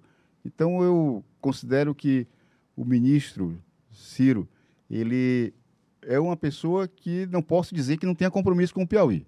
Não sou leviano. Então, ele tem, sim, uma preocupação com o Piauí, mas dentro de um contexto político equivocado. E isso eu, pela amizade, pelo respeito que eu tenho pelo senador Ciro, eh, falo isso de forma bem aberta e bem sincera. Ele entrou numa bolha? Ele entrou num, num barco furado e o barco afundou. É, hoje eu acho que ele está buscando uma- um espaço político de sobrevivência e percebe que a- a- não tem como voltar Ele faz isso porque não tem mais como voltar. voltar. Então, é, como ele não tem como voltar para o barco vencedor, para o barco que hoje está é, trabalhando um- uma, uma bonança para o país, uma retomada de crescimento, e ele não é aceito aqui, não cabe a ele outra alternativa a não ser é, buscar o fortalecimento da extrema-direita. Ele falou aqui que nesses primeiros quatro meses o governo Lula não trouxe absolutamente nada para o Brasil, não apresentou nada. É só no crescimento que o Brasil está tendo, na diminuição da fome, na estruturação e na organização financeira. Eu lembro, Yeldson, quando as pessoas dizem assim: ah, vocês não fizeram nada. Eu lembro as pessoas assim: qual é a grande obra que o PT fez no Piauí? Eu disse: olha para os indicadores sociais e econômicos do Piauí em 2002 e olha hoje para os indicadores sociais e econômicos do Piauí. Olha o que é que nós tínhamos de base econômica em 2002 e olha para a base econômica que nós temos hoje no Piauí. Então, assim, a grande obra é você olhar para o Estado e ver o crescimento econômico. É você ver a geração de emprego e renda. É você ver a estruturação das nossas empresas. Eles querem o que mais além de deixar de ser o Estado mais pobre da federação e o Estado que mais cresce no Nordeste. Isso é resultado de políticas públicas que foram adotadas desde 2003 até agora. Vamos falar agora, você, presidente da Assembleia Legislativa do Estado do Piauí. Nós vamos de uma, de uma era Temístocles Filho. Você consegue, ali através de, de relacionamentos, de, de história na política, consegue trazer para sua ala e consegue ser presidente da Assembleia. Como é que você chega, como é que você encontra e qual é o modo ou os modos né, do Franzé administrar uh, talvez o segundo maior poder do Estado? É, não inventar roda. Eu tenho comigo, Yeltsin, é, a alegria e o orgulho do que eu fiz como gestor no Piauí. Quando eu olho para trás e vejo o que foi que eu fiz na Secretaria da Fazenda, o que é que eu fiz como secretário da administração, quando eu vejo o meu mandato como deputado, eu sei que ali eu tenho um aprendizado acumulado e não posso inventar nada diferente do que eu acumulei de experiências, que eu acumulei de situações em que eu sei que a melhor forma de exercer o poder é compartilhando. Então, hoje, na Assembleia Legislativa, não é um presidente. Nós temos lá uma mesa diretora, nós temos líderes de, de partido, nós temos situações de diretorias que são compartilhadas com os deputados e nós temos objetivos claros. Primeiro objetivo: aproximar a Assembleia do povo do Piauí. Falei agora há pouco da Esse questão projeto, do Parlamento Mirim. É uma forma de aproximar o poder legislativo de uma camada que tenha rejeição com a política que são os nossos jovens, uhum. especialmente da escola pública. Quando a gente consegue abrir novamente a Assembleia para fazer as grandes audiências públicas, levar a população para reivindicar a questão da moradia, da regularização fundiária, de levar a questão da, da luta pelos direitos trabalhistas, é aproximar a Assembleia da classe trabalhadora. Mas também de ter uma Assembleia que não funcione apenas em função dos deputados. Interesse próprio. Eu tenho trabalhado a inclusão das decisões e nos momentos da Assembleia dos nossos servidores. Então, temos feito debates, feito reuniões, feito festas, aonde os servidores são chamados a participar. Isso faz com que haja uma democratização do poder de forma mais ampla. Mas é importante também a gente pensar como levar a Assembleia para outros rincões do Estado. Numa pauta inclusiva muito forte, né? É, nós estamos hoje é, já planejando a ida da Assembleia é, para os municípios. Precisamos levar a Assembleia itinerante. Chegar lá. Mas de fato, né? De fato, chegar lá no sul do estado, onde as pessoas dizem que o, o, o político só vai lá para pedir voto em época eleitoral. Então, nós precisamos levar a Assembleia para lá para discutir os grandes problemas do extremo sul. Precisamos levar lá para o Cerrado, precisamos levar para a Caatinga, precisamos para o litoral. E a lógica é que a gente, depois desse processo organizacional inicial, a gente desloque a Assembleia para poder chegar mais perto da população piauiense. É importante a gente pontuar sobre uma coisa: você assume a Assembleia, tem todos os deputados, cada um dos seus deputados tem os seus assessorados, cada um pede e solicita a presidência que sejam nomeados. Eu vi algum, eh, algumas coisas e, e, muito sobre disseminação de fake news nesse aspecto de, de induzir a população a dizer o presidente nomeou tal, o presidente nomeou X quando na verdade o presidente ele chancela aquilo que o deputado pede.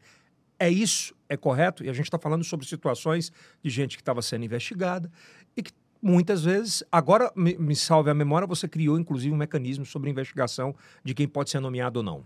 Isso. Nós temos, quem conhece a Assembleia sabe que são 30 deputados, cada deputado tem a sua estrutura de assessores E a- Que é legítimo. legítimo não são os dep- não é o presidente que nomeia. O presidente só recepciona e chancela.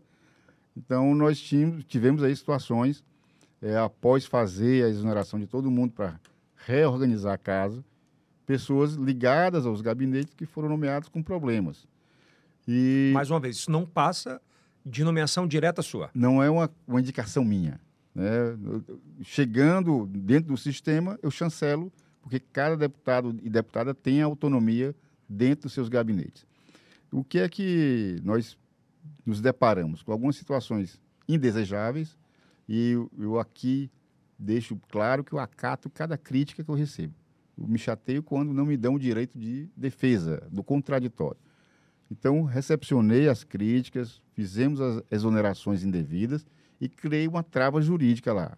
Mesmo tendo o deputado a autonomia, só irá à publicação depois de passar por uma pesquisa em relação ao CPF do indicado, para evitar que a gente venha a ter eh, dissabores e nomear alguém que possa E, ter essa, e, problema. essa, e esse, esse histórico de pesquisa passa pelo criminal, é, nós temos lá o eleitoral, o criminal, é, situações de, de violência. Então, nós temos toda uma situação que passa numa, numa estrutura que hoje é uma pesquisa dentro do sistema de segurança do Estado do Piauí. então não passa. Mesmo que hoje o, dedica- o deputado indique, Não passa. Nós tivemos uma situação engraçada essa semana, para não dizer trágica.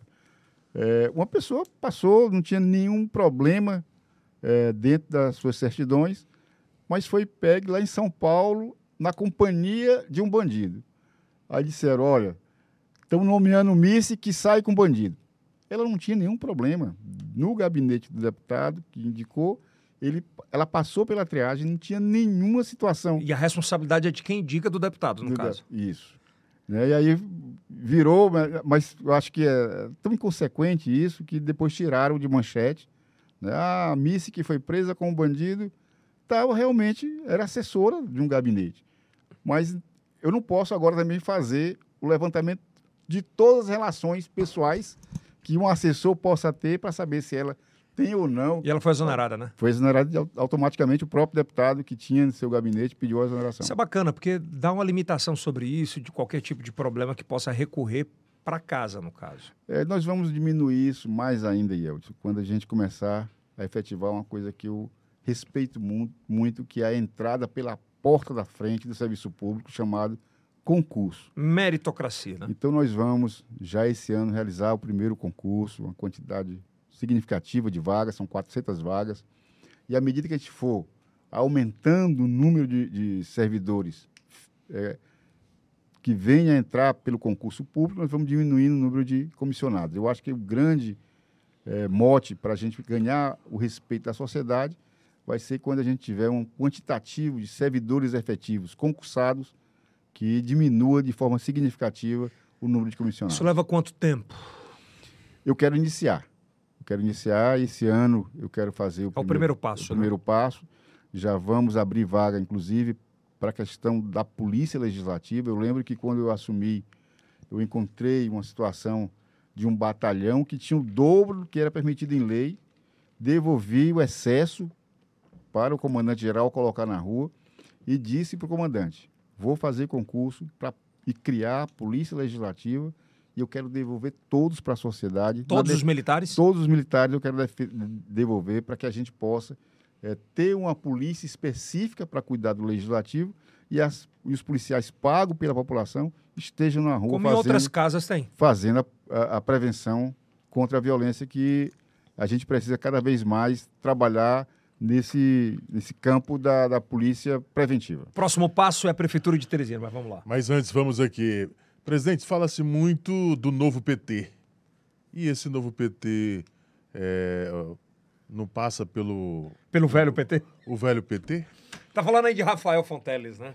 Rafael é uma grande liderança, né? vindo do velho PT. Oh, tô falando? De Ribamar de 82. Vi- vindo O pai, do- né? É, o pai dele. é Nazareno Fonteles. Nazareno Fonteles é uma das pessoas mais respeitadas do nosso partido. Tem uma contribuição imensa. E o Rafael, eh, ele, ele traz no seu DNA esse PT raiz, PT do Nazareno Fonteles, que é uma pessoa que tem um respeito, não só no PT do Piauí, mas no, no PT nacional. E o governador Rafael hoje tem procurado fazer um governo com dentro de um legado que ele recebeu do pai dele. Tá? Então, quando você ouve o Rafael falar como governador, ele fala: não vamos deixar ninguém para trás. Essa frase vem lá do velho PT. Nós iremos fazer um governo que inclua. Isso vem do velho PT. Então, assim, ele tem uma relação de amizade é, na sua faixa etária. São os Rafa Boys que falam, são né? Os Rafa Boys, mas são pessoas competentes que têm, inclusive, se dedicado a apresentar resultados de curto prazo para o Piauí. Nós estamos Isso aí. é bom. Isso é bom, isso é bom. Nós temos que oxigenar. Acabamos de falar da questão da juventude. É. Como é que nós vamos falar que a juventude vai se interessar por política se nós não tivermos renovação? Então, o governador Rafael está trazendo essa renovação, mas a gente tem a capacidade de conviver com gerações. É, sei que vai ter aí uma, uma nova leva de, de políticos entrando na política, mas não podemos esquecer pessoas que construíram e que ajudaram a gente a, a, a que possa, pudéssemos chegar ao poder e fazer as grandes transformações que esse Estado teve. Houve algum desgaste na, Assembleia, na presidência da, da Assembleia ali? Não, a gente debate muito. O, então teve muita discussão. Teve muita discussão. É, que é então, normal para o PT? Não, se não tiver discussão, não é uma, uma convivência normal dentro do PT. Mas não houve uma discussão mais aguerrida ou tudo resolvido pela conversa? Não, o pessoal fala da, da gente ter situações de, de conflitos enquanto secretários. Eu era, era é mesmo falava que tinha era, era. Eram as duas maiores pastas, era a pasta da administração e a pasta da fazenda. Essa rixa existia? Não, existia no sentido de, de brigar pelo bem do equilíbrio financeiro. Então, o Rafael tinha um estilo, o secretário Rafael tinha um estilo, tinha uma preocupação, a administração conduzida pelo Franzé tinha uma situação que às vezes conflitavam, mas nada que a gente não pudesse sentar e, dentro do debate, encontrar o melhor caminho para o Piauí. Aí era o velho PT e o novo PT ou era o PT? Era o PT, o PT não existe, não existe novo e nem velho, só existe um PT. Lê esse não. É, não eu, hoje eu dizia, a imprensa me perguntava é, como é que estava essa discussão entre o PT do Rafael e o PT, o PT do Franzé. É isso. Não, não existe isso, não existe. Eu tenho o maior respeito pelo governador Rafael e sei que o Rafael também tem por mim. Temos as divergências de entendimentos, como é normal. É salutar, é, do, né? E dois profissionais, ele tem uma visão ah. é, de, de gestão, eu tenho outra visão de gestão, mas a gente tem somado para sua... sempre ter uma melhor alternativa. A gente vai ainda voltar sobre a Assembleia um pouquinho, mas qual a visão, por exemplo, pela experiência de vida, pela experiência de PT, o que é que você está vendo e, e, assim, na sua visão política, o que é que o Rafael será nos, nos próximos oito anos? Se a gente perguntar oito anos atrás, ninguém iria imaginar Rafael governador. Então, assim, a gente percebe a capacidade de gestão e de articulação política que gente que estava no mundo da política não imaginaria que ele tivesse. Então, a capacidade e a inteligência do governador Rafael o levou a... Aí eu vou falar com a gíria da internet. Pode pá, que daqui oito, oito anos ele pode ser presidente do Brasil? Não duvido. É, é, assim, nós, nós vamos ter um, um governo, e eu acredito muito no governo do governador Rafael Fonteles. Ele tem montado uma estrutura de gestão é, muito baseada em resultados. É. E a gente vai ver resultados significativos. Nós passamos de 2003 a 2015 é, montando uma base econômica para o Piauí. Sólida, né?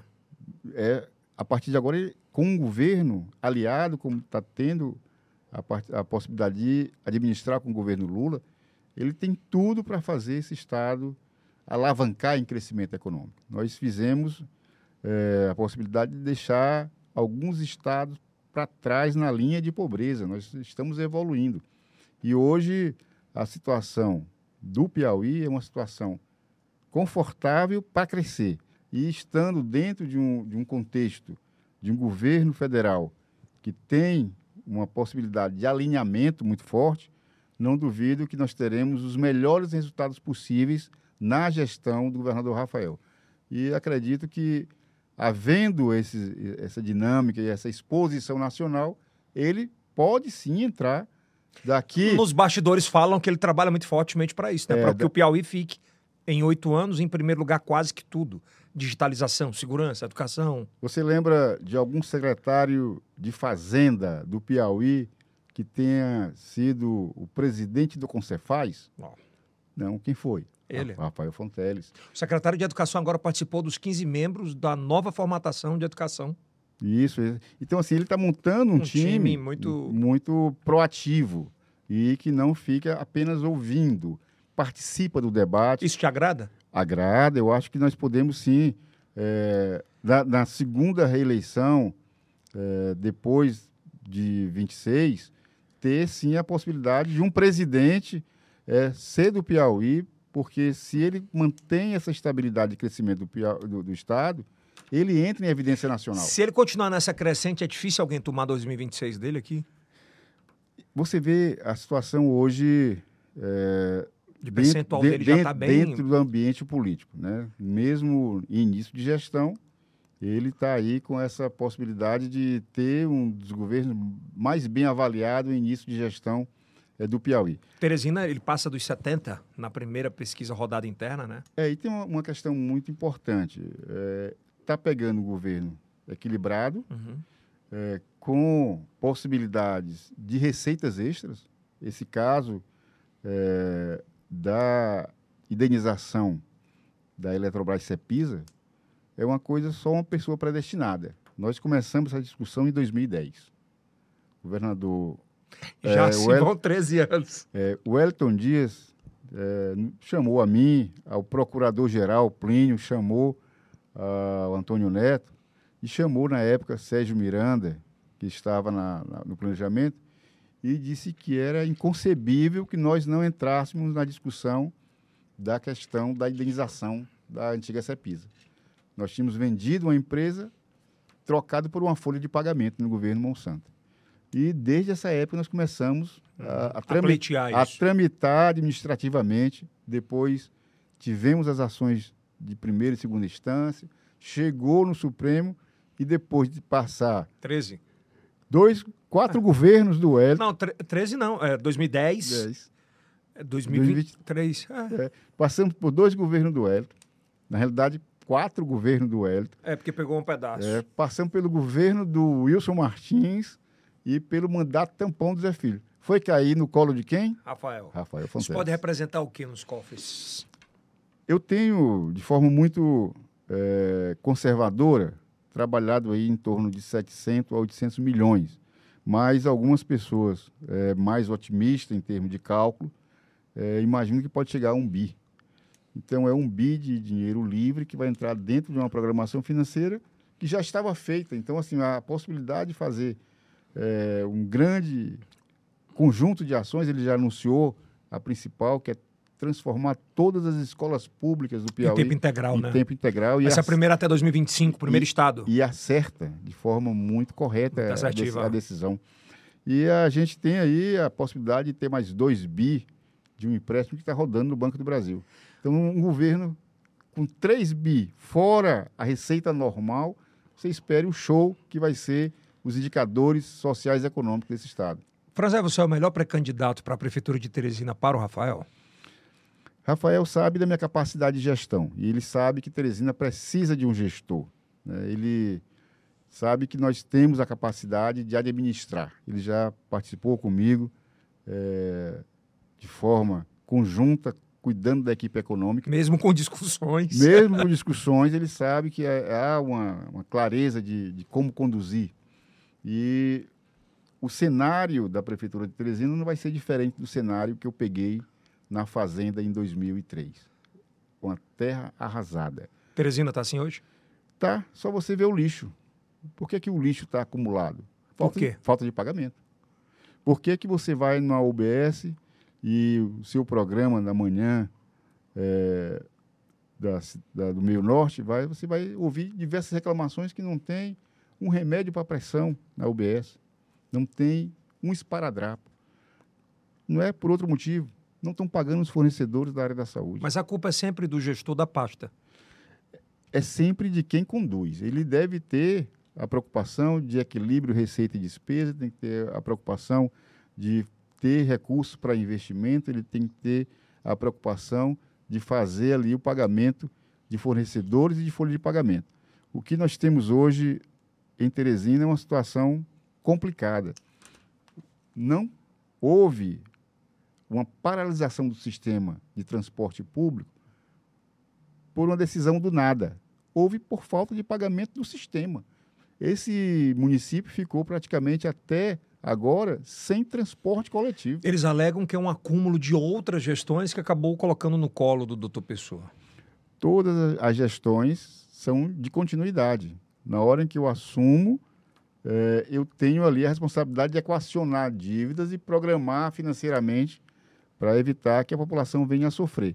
Eu lembro que logo que assumiram, é, houve por parte do então é, secretário de Finanças, o, Robert.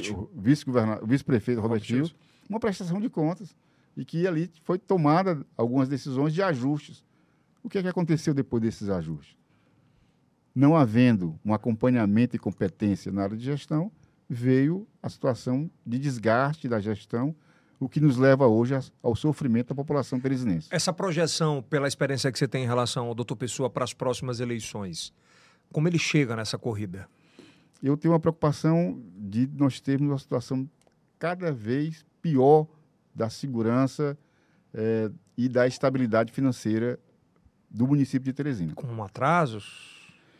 Nós temos duas situações. O, o município acabou de perder é, a classificação dentro dos repasses do ICMS, vai ter perda do ICMS. Nós temos uma situação do fundo de participação do município, que hoje está seguro por um liminar e pode cair a qualquer momento, torcer para que não caia. Eu alertei isso hoje do plenário, para que o prefeito busque uma, uma assessoria jurídica competente que evite acontecer isso.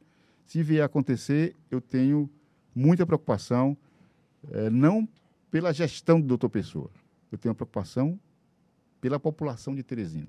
Então, a capacidade que o município não vai ter para honrar seus compromissos significa menos ônibus, significa uma situação cada vez pior do transporte coletivo, da saúde, da educação, e isso impacta de forma negativa para a população de Teresina.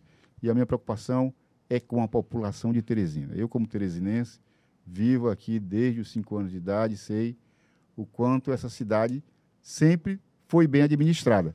Eu costumo dizer, Yeltsin, se você relembrar qual foi o grande gestor que colocou Teresina numa crise administrativa, você vai passar um a um e não vai encontrar.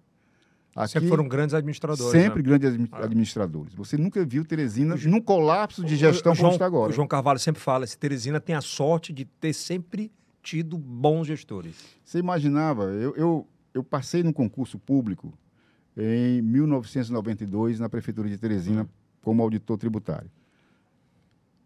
Quando eu passei, o prefeito era Heráclito Forte. Todo mundo dizia, o Heráclito nunca administrou. O Heráclito sempre foi político. E foi uma das melhores gestões. Mesmo sem experiência administrativa, nós tínhamos o Pega Sujão, que mantinha a cidade sempre limpa. Nós temos o SAMU, era o SOS Teresina. Era, tinha. Isso uma criação de uma gestão que cuidava da saúde.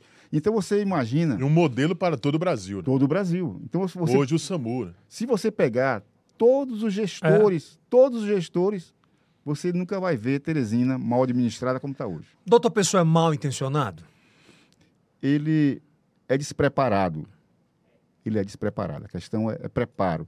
Mas eu, eu costumo dizer que Lula não tinha experiência administrativa. Pois é, eu ia fazer esse questionamento também, não, não tinha. Qual a diferença do Lula para o doutor Pessoa? Se cercar de pessoas competentes.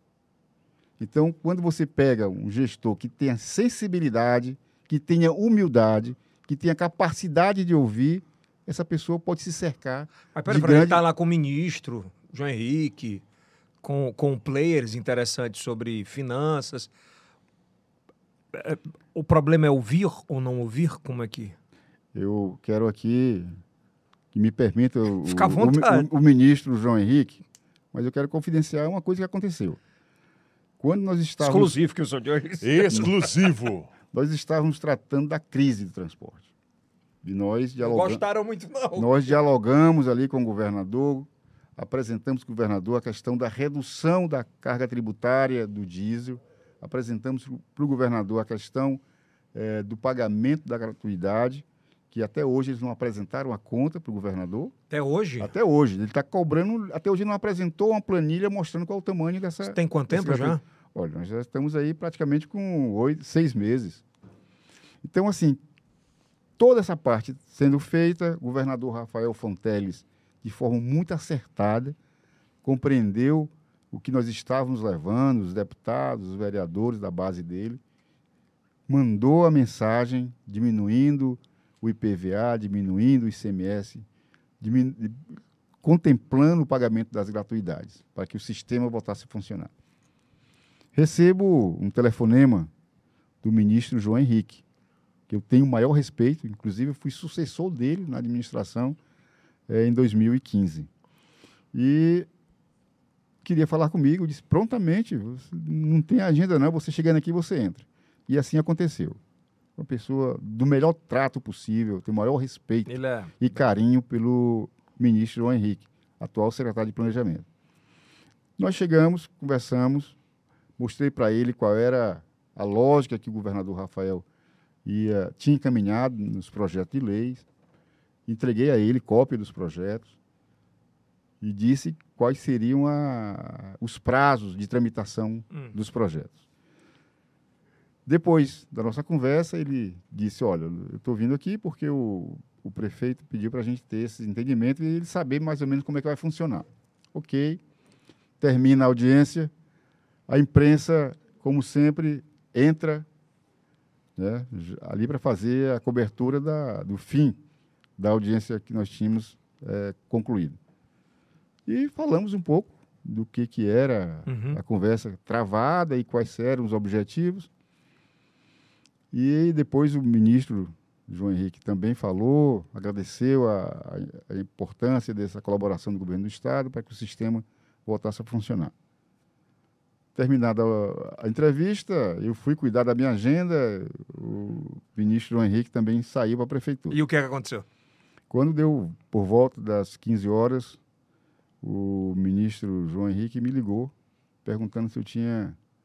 Você viu o- a bancada apresentada pelo jornalista Amadeu Campos? Eu disse: não, eu não- aqui eu não tenho TV na minha sala, eu não tenho tempo de, de ver, eu estou aqui me preparando para sair para o almoço, ministro. Ele disse: ó, estou te ligando para pedir desculpas, mas enquanto rodava entre- as nossas entrevistas, o prefeito ligou para o Amadeu Campos e disse que não tinha autorizado a minha ida para esse despacho com o senhor aí na Assembleia.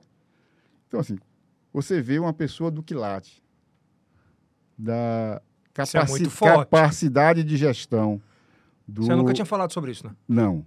Do João Henrique, que estava ali conduzindo para resolver um problema gravíssimo do- da, da gestão, que era o transporte. E ele foi desautorizado né, pelo prefeito de que ele não tinha. E ele me ligou constrangido. E, Franzel, por que, que você acha isso? Eu acho que é falta de preparo de gestão. Eu acho que o gestor ele não precisa eh, ter outra coisa a não ser capacidade de ouvir e a capacidade de humildade de tomar decisão conjuntamente com uma equipe que ele escala. O que é que diferencia o prefeito doutor Pessoa do presidente Lula? O presidente Lula é um cara humilde, que tem sensibilidade de ouvir, de deixar a tomada de decisões acontecer a partir da orientação dele. Então, hoje, a gente percebe aí que Teresina precisa de um gestor. Mas ele não precisa ser o bam, bam, bam, não. Ele precisa ter a capacidade de conhecimento de mínima de gestão e ter uma boa assessoria. Só para a gente fechar, mas aí a gente fala que o PT não participou da gestão e não participa da gestão do doutor Pessoa. E a gente tem um membro nisso que desde o início você puxar historicamente, historicamente, manchetes, posts, a gente tem um membro chamado Dudu, que é o vereador Dudu, que é um PT raiz, que vem do movimento de quem? A Trindade. da Trindade, que foi a sua principal referência. E a pergunta é: concorda que ele ainda lute para que aconteça esse apoio desse PT à gestão de doutor Pessoa? Eu tenho dito e tenho conversado com, com o Dudu, inclusive nós almoçamos hoje juntos. É, e discordo, tenho dito para ele que discordo. É, por mais que ele tenha ajudado na eleição do doutor Pessoa no segundo turno, já que boa parte do PT, com exceção do Fábio Novo, que declarou voto contra, todos os demais declararam voto a favor. Mas não passa por cargos? Quando o Dudu, Não, não no É. geral, mas É. individual. é, o Dudu disse que tem direito de indicação porque ajudou a vencer a eleição. Eu digo para ele, disse isso hoje, Mas E- foge do pensamento do PT. É, eu discordo. Eu acho que a- a- o diretório municipal vai tomar uma decisão e ele, como partidário, não tenho nenhuma dúvida. Quando o PT decidir por candidatura própria e o diretório municipal anunciar, não tenho nenhuma dúvida. Dudu, pelo fato de ser um- uma pessoa ligada historicamente ao PT, vai obedecer o partido. Então é zero possibilidade de o PT não ter candidato nessas eleições? Zero, zero. Pode anotar aí, Eldson, nós vamos ter sim candidato do PT e acredito, na hora que o diretório municipal definir por uma candidatura, saberemos com certeza que quem ainda indica dentro da equipe administrativa É o... do doutor Pessoa deverá sair. Mas, por exemplo, se espera só para março do ano que vem.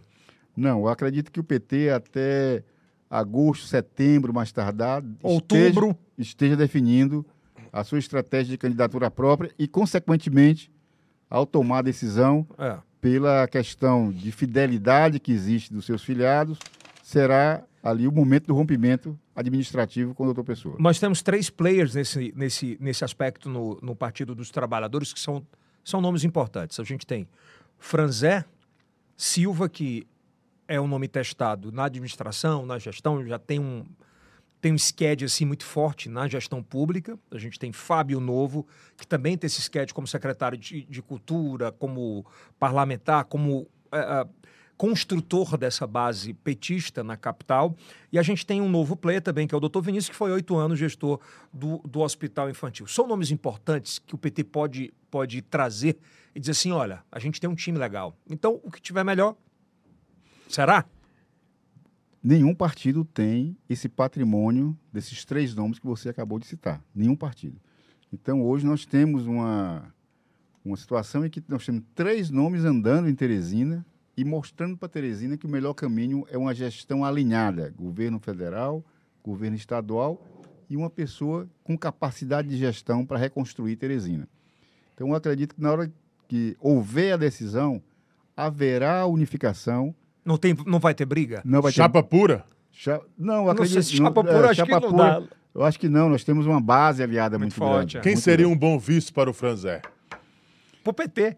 É, pro Ele PT. falou de três nomes É, aí. e- Eu acho que vai depender da aglutinação que, é, que vai e da discussão que vai haver entre a base aliada. Nós temos o MDB, parceiro de primeira hora, mas que hoje já tem, MDB. é, já tem a indicação do vice-governador.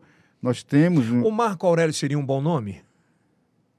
Ah, Mas Vai- é deputado vai- federal, federal. né? Não, não deixaria de ser federal para ser vice. É. É, mas agora ele chama o doutor Paulo Márcio. dep- o- o- o- eu vi esse movimento mo- hoje. É, na- dentro, dentro do, do- Que tem um, um case de gestão muito forte. eu, eu do HU, né? É, mas eu acredito muito, e aí eu quero. Pontue. É, eu, eu Exclusivo quero, aí. é, eu quero, de forma exclusiva, dizer que seria momento de apostar num vereador. Eu acredito que para fortalecer a chapa, tanto sendo eu, como o Fábio Novo, como o, o doutor Vinícius, eu acho que cabe um vereador que esteja na realidade da Câmara e na realidade das comunidades mais próximas que nós que somos deputados. Nós não falamos de um nome chamado Enzo Samuel. Um grande nome, um grande nome, mas eu Falou acho... só do PT, né? No, no É, caso do não- PDT. Então a gente, eu, eu defendo que se coloque na mesa a discussão do vice saindo da Câmara Municipal. Isso é, con- isso é conjunto de todos os pré-candidatos? Você acha que é importante sobre essa pauta? Tanto o senhor quanto tanto o Fábio Novo quanto o Vinícius, eles entendem a importância disso? Eu não ouvi o deputado bastidores, Fábio né? Novo, nem ouvi o Vinícius sobre esse assunto. Estou explanando aqui uma, Exclusivo até. uma situação é, O seu, você quer se saia, é, você quer que saia da Câmara Municipal. Eu acho que fortalece a chapa. Compreendi. Até pelo nível de relacionamento com a comunidade, né? Sobre e, outras e, e coisas. prestigiar a Câmara Municipal. É, o bicho vai pegar, que eu sou de olhos. Vai pegar, hein? Até quando, para o PT ganhar essa eleição, a chapa tem que estar definida? Porque tem um grande negócio. Ah, todos os candidatos, obviamente, são conhecidos no Piauí. Mas em Teresina ainda tem um espaçamento muito grande de conhecimento sobre Face, sobre Franzé, sobre Fábio Novo e sobre Doutor Vinícius. E esse, esse trabalho tem que ser feito muito forte. Aconteceu com, com o governador Rafael. Ele teve um delay ali para chegar muito forte nas comunidades, né? Mais para o finalzinho, com a ajuda do Lula, com a ajuda do governador Wellington, foi que conseguiu dar esse, esse split. É, até quando isso é necessário para que aconteça? Se você somar em todas as pesquisas, pegar a última, somatório de eh, aceitação popular nas pesquisas, né? o que existe de projeção de votação do Fábio Novo, do Franzé e do Dr. Vinícius, somando os três, que é o que vai acontecer, vai eh, unificar em torno de um nome, nós já saímos muito forte. Eh, quando eu coloco que eu, de forma eh, preferencial, gostaria de um nome vindo da Câmara, porque você unifica Os poderes. os- a, ba- a base, base, a né? base dos vereadores. Os poderes, na verdade. Exatamente. Então você tem ali um- uma junção eh, de um deputado com alguém que anda no dia a dia das comunidades, que é o vereador. Então isso coloca de forma muito forte esse nome. E esse nome, passando a ser um nome único, nós teremos aí um patamar de dois, três meses, já virá o ano. Mas até quando? Outubro? eu acho que nós vamos definir isso até outubro e imagino que até dezembro o nome do PT Fica unificado. unificado já estará nas lideranças das pesquisas. Olha aí, hein? Mas por um lado tem Bárbara do Firmino, tem um grupo de Ciro Nogueira. Qual é o grupo hoje da oposição? Tu, tu imagina, você que acompanha a política, embora de forma mais Mas acompanha muito mas forte. acompanha. É, A gente tem uma disputa muito grande hoje, o MDB querendo ter candidato. pronto, o MDB está na base, na nossa base. Mas quer ter candidato. Tá. São quantos vereadores da Eu base? compreendi, tem que ter a base embaixo. Não tem. Compreendo. Não tem. O PSDB hoje. A tá- Bárbara seria uma boa vice? A Bárbara seria uma boa vice. Eu acho que é, tem um nome, tem um nome, Tem um legado. tem um legado, Ah. mas eu ainda defendo um nome vindo da Câmara. Ela sairia da Assembleia, né? Ela seria o nome da Assembleia. Eu acho que Teresina Nas se suas conversas com ela, ela falou alguma coisa? As melhores possíveis, desde De, de ser? De desde, ser? desde sempre. Eu, foi uma pessoa. Ela está disposta a abrir mão da vaga na Assembleia? Eu acredito que ela vai lutar por essa vaga. Ela tem. É, é uma questão de sobrevivência. Quanto mais tempo ela tiver nas discussões, mais fortalece o nome dela, pensando inclusive em 26. Total. Silvio Mendes é um nome forte ainda? Ele precisa de base. Quem vai ser a base do Silvio Mendes nessa eleição? Quem são. Ciro Nogueira. o- quem é a base do Ciro Eu Nogueira? estou perguntando. Nós não temos. Hoje tenho, tenho dialogado bastante com a base firminista. E essa base firminista É uma boa base? é uma boa base. Eram pessoas que faziam a militância. E, o, e o nome de Firmino muito forte em Teresina. Mas Ciro quer Joel aqui como candidato. Qual é a realidade do Joel com a população de Teresina, além da votação que ele teve aqui como majoritário senador? Então, você pega uma candidatura majoritária como senador, governador, ela é, é de- em todo o estado. Mas na hora de discutir a capital, na hora de discutir os problemas da cidade, São hora- campanhas diferentes? Diferentes, diferentes. Eu vou, eu vou falar, Yeldson, de transporte coletivo. Eu vou dizer que eu sempre andei de ônibus, pegava o IAPC e descia na Praça da Bandeira e eu sei a quantidade de horas que eu ficava esperando o IAPC passar. Aí você pergunta, Joel, qual era o ônibus que você pegava? Qual é? Eu vou dizer que eu ia para a universidade, no, no ônibus da universidade, pendurado no ônibus, porque quando eu saía do trabalho já estavam já no horário de, de começar a aula, no horário de rush, e saía da universidade nove horas da noite, ia para a parada de ônibus pegar o diametral, que passava uma hora e meia para descer lá no Cristo Rei. Ele vai dizer isso como? É, mas eu fico com medo, sabe disso aqui? Sabe por quê, Franzé? Porque agora mesmo perguntaram pro Tarcísio em São Paulo o nome da escola que ele estudou, ele não sabia e foi eleito governador. É, mas Mas é quando Não é você- meio louco? Mas, mas é um- uma, uma eleição Totalmente diferente. óbvio. Estadual. É, totalmente. municipal diferente, Elton. É local. É, eu vou dizer que eu estudei no Simões Filho. Ele vai dizer que estudou aonde aqui em Teresina? Eu estudei no Colégio Simões Filho, uma escola municipal do meu bairro.